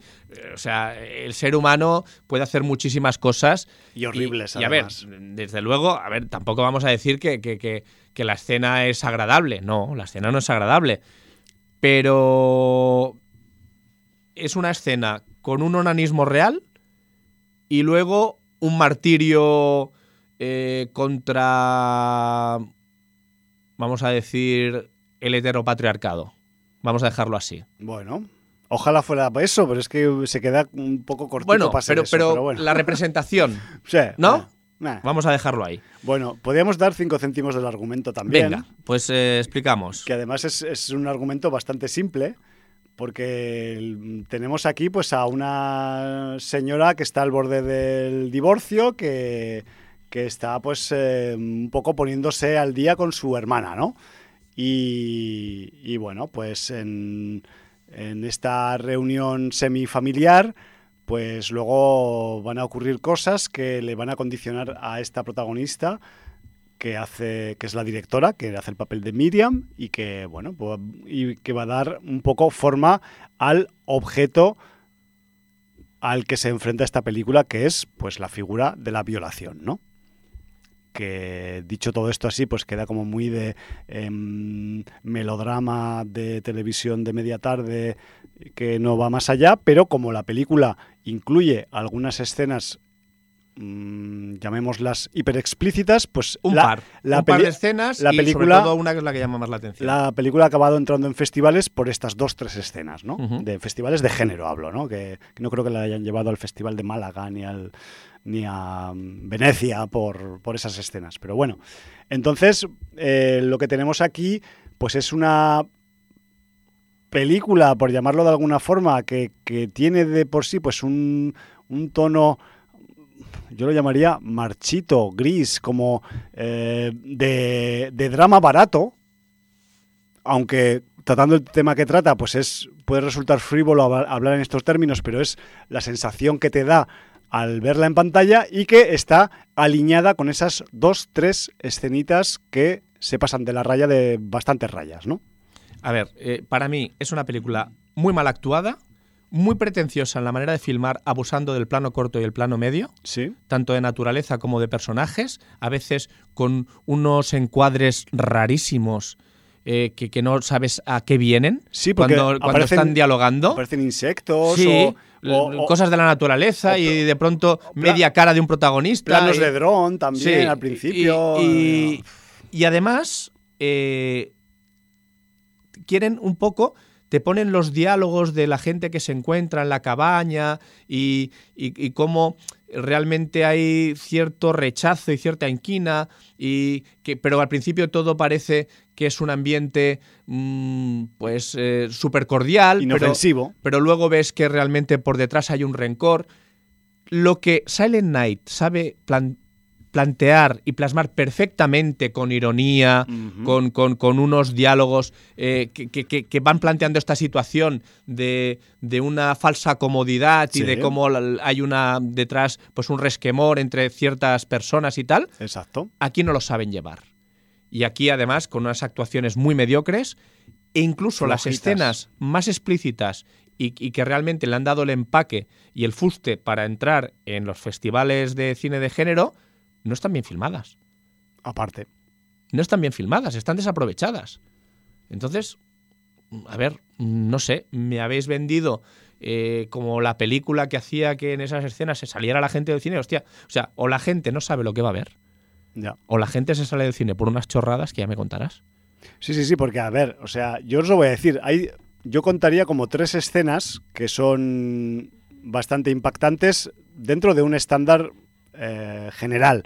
Una es porque hay un pene erecto, eh, Con masturbación. visualmente explícito a cámara, que es algo que no se suele ver mucho, desafortunadamente, porque debería ser más normal ver penes erectos en el, sin que hubiera en- ningún problema. En el cine sin problema porque la gente va con penes erectos por la vida, con y sin sexo, me refiero, ¿eh?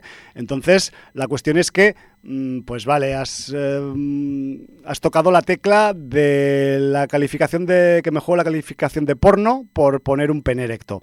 sí, Vale. pero porque has buscado una publicidad gratuita. ¿eh? Exacto, a eso me refiero. Has, has querido pulsar esa tecla para, para buscar esa, esa repercusión, no sé si mediática o de fílmica, desde luego no.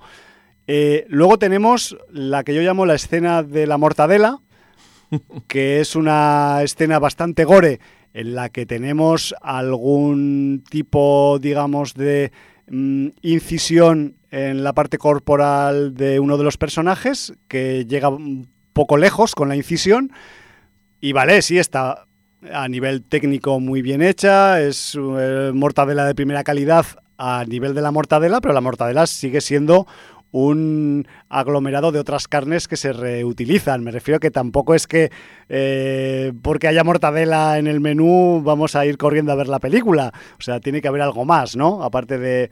Tiene que haber un, un- un trasfondo, tiene que haber una justificación. Bueno, pues vale, hay una escena con una rodaja de mortadela. Perfecto. Luego tenemos la escena que yo la llamaría, para no hacer spoilers, del, del gocho. La escena de, de- del El gocho, sí. Sí, no sé si No, con eso lo he no dicho des más todo. pistas. Vale. Que la gente sepa lo que es un gocho y lo que Vale. se hace con un gocho. Exacto, y si alguien no entiende la, esta- este tipo de jerga eh, rural de autoabastecimiento, pues que lo busque también. que Demasiadas te- pistas estas. Vale, dando. vale, pues ya está. La eso. escena del gocho. Pues la escena del gocho también está bien. que por- además dentro del empoderamiento femenino, que sea un gocho, está perfectamente ubicado. Tal cual, no, no, es que además da el pego completamente. Y también, pues yo le reconozco su cierta valía visual, sobre todo por el tema de la, de la, del efecto de la gravedad con los fluidos, ¿vale? Pero bueno, esa escena que dura medio minuto, 45 segundos, un minuto, un minuto y medio, pues eso no justifica A ver, claro, toda la película. Yo entiendo que gente que vea cine convencional, sí, o cine mainstream, sí. cine comercial, le pongas esta película y se quede sorprendida y diga, hostia, eh, pero, ¡Qué radical! pero en el marco de festival Sí. de cine de género, esta película Es no que- tiene nada. De hecho, es un drama bastante aburrido, bastante pretencioso. Sí. Con lo que dices tú, has dicho tres, y mucho es, pero vale, tres escenas impactantes. Pero es que, además, si me apuras, mucha gente la ha emparentado con otra película que vimos en festivales también, que aunque es de 2020 también, vimos en festivales el año pasado, que es eh, Una joven prometedora del Emerald Fennel. La recuerdo porque esa la comentaste. La comenté tú, yo. Sí. Y para mí es que no hay color. O sea, Ya Una ves. joven prometedora es 30.000 veces mejor película que esta, de aquí a Lima, sin tener escenas tan escabrosas. Recuerdo. y también, además, te tratando eh, el mismo tema de las violaciones, del comportamiento heteropatriarcal, de algunos hombres de con los las hombres, mujeres. O sea, eh, en este sentido, me parece una película tremendamente superior. O sea que, para mí, no hay comparación posible. Ya, ya, ya. En fin, eh, si os apetece perder el tiempo Sí, directamente, aunque bueno, tenéis curiosidad por ver estas escenas, A ver, para el juzgarla. momento gocho y momento... Exacto, para, para juzgarla por vosotras mismas, evidentemente hay que verla entera, aunque sea pasando con fast forward las partes que están entre las escenas impactantes.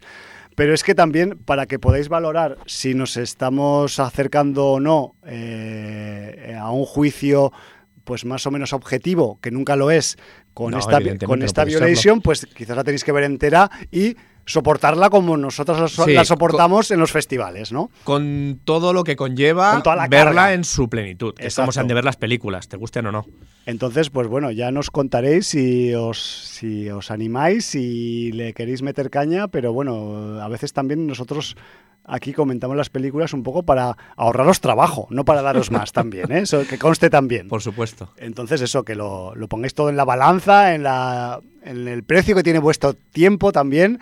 Y que bueno, y que sepáis que si la acabáis viendo, pues que hubo gente que se la tragó esta en un festival pensando que iba a haber pues la sorpresa del festival, ¿no? Y se llevó pues el chasco del festival en vez de la sorpresa. Pero bueno, esto a veces ocurre cuando pues mediáticamente se hinchan algunas, algunos títulos y bueno, pues luego nos resulta que no acaban siendo lo que se esperaba de ellos. Pero bueno, también esto es, un, es una situación que ocurre en los festivales desde tiempos inmemoriales, ¿no? Que la gente vende sus motos y a veces hay una moto y a veces hay un triciclo en vez de una moto. Correcto. Entonces, pues bueno, A nosotros nos ha parecido más un triciclo que una moto. totalmente. Y eso que ah, a mí me gustan las escenas de la mortadela, pero bueno, eso, por eso no voy a justificar semejante tostón, porque es un tostón de película. La mortadela sale de gocho también, ¿no? También, sí, entre otras cosas, porque también se reciclan. Yo creo que incluso hasta peladizos de patata se meten en la mortadela. Pero Y bueno, olivas. y olivas. Ahora, últimamente hay mortadela de pistachos también. Joder, macho, o sea, desde que practico poco la mortadela, el mortadelismo. Yo, yo creo que la, la- el mortadelismo sería otra cosa. Aunque en algún momento pueda haya, se haya disfrazado de mortadela Bueno. para huir del superintendente, que es posible. Sí, Vicente. Pues eh, la mortadela para mí es uno del el más humilde de los embutidos. Sí, es Y- humilde en sí mismo. Y con sí, el sí. que hacen todas las probaturas de, de mezcolanzas im- inimaginables. ¿Qué, ¿no? te- qué tenemos en el almacén que nos ha sobrado? Oliva rancia, venga. Mete la mortadela, pistacho, Un camión de pistachos que se estrelló en el polígono el otro día. Trae para acá. Yo qué sé. Pimienta negra, no, esa se la pones al salchichón. Porque además ya sé que si, la pica, si pica mucho, luego los niños no la quieren. Que son unos flojos. Bueno, yo qué sé. En fin, que, que no podemos decir más cosas de Violation sin destriparosla ya más. No. Y, que, y que vale, que quizás puede haber gente, y esto hay que decirlo, que se vea eh, llamada a verla por la temática que trata. Y bueno, he de decir que en ese aspecto, pues es que tampoco es que se luzca mucho, porque, a ver, no se tiene que lucir porque es un tema bastante dramático y sobre el que no se eh, pueden hacer muchas bromas y chascarrillos. Pero eh, hay películas con violaciones bastante Sí. mejor A ver. eh, armadas, ambientadas y rodadas que esta que parece... La, violación en sí misma parece de mentirijillas. Eh, Es que, es que Pero bueno. eh, eh, a ver, esto, esto puede levantar ampollas, pero es que yo creo que es una de las Ampollas. violaciones más patéticas jamás filmadas. O sea, eh, da la sensación que en todo momento la protagonista puede hacer algo más de lo que hace. Eh, una bueno. violación siempre es una violación, porque si no hay consentimiento es una violación. y eso claro. está clarísimo. Pero de verdad, es que la escena de la violación Yo es que quiero pensar, y con esto ya acabo el comentario porque nos estamos extralimitando en nuestro tiempo, es que lo que los directores o la directora y el director han querido reflejar es que eh, hay un porcentaje bastante alto de este tipo de agresiones sexuales que se producen en un entorno de confianza. Sí, Y eso está clarísimo. Y quizás esto es lo que han querido reflejar, lo que pasa es que ha quedado reflejado un poco chuzo. Lo que pasa que a lo que me refiero yo es que yo soy ella y le meto un viaje que le dejo con los testículos del, tamón- del tamaño de un balón de balonmano. Exacto, bueno. Y no tengo que hacer luego momento mortadela y momento ocho. Que me parece mucho más eh, violento y excesivo que no pegarle un, un buen golpe en las pelotas. O eso, te pones a hacer el momento mortadela después justo de la patada en las pelotas. También, Y pero así, bueno. así va todo seguido y, ahí te- En fin. y haces un cortometraje en vez de una película lenta y plomiza. Bueno, con esto ya llegamos a nuestro fin por hoy, por esta semana, y nos tenemos que marchar, Jordi, por donde hemos venido. Nos vamos con más material sonoro de ese que nos trae, pues, Diabolical, la, la serie spin-off de animación de, The Voice. Y si hemos empezado con un tema que aparecía en el capítulo 3, vamos a acabar con un tema que aparece en el capítulo 4, el que hace tanta sangre, nunca mejor dicho, del ego humano y de las redes sociales, y que casualmente pues hay un tema de los que suenan que se llama Take My Picture y que habla de estas cosas que habla el capítulo también. O sea que viene, es un tema como anillo al dedo, lo firma un grupo que se llama Fike Knives, eh, esto es como cinco puñales o algo así, ¿no? O cinco cuchillos. Sí. Y ellos hacen pues este Take My Picture con el que nos despedimos ya hasta la semana que viene. Valar Morgulis. Motherfuckers diabólicos.